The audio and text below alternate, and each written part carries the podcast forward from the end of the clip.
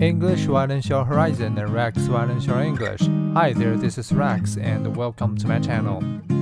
Tesla keeps its foot on the accelerator.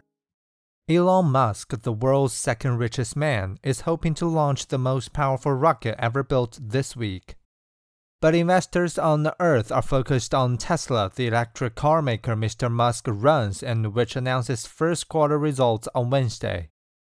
Tesla is trying to maintain speed amid an inflation fueled slowdown in consumer spending.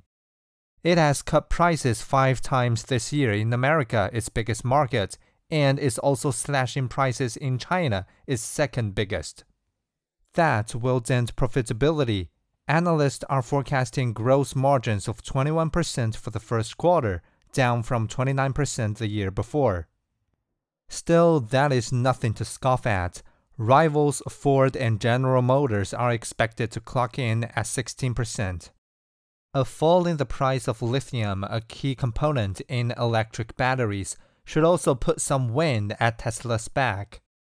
Investors are used to a bumpy ride.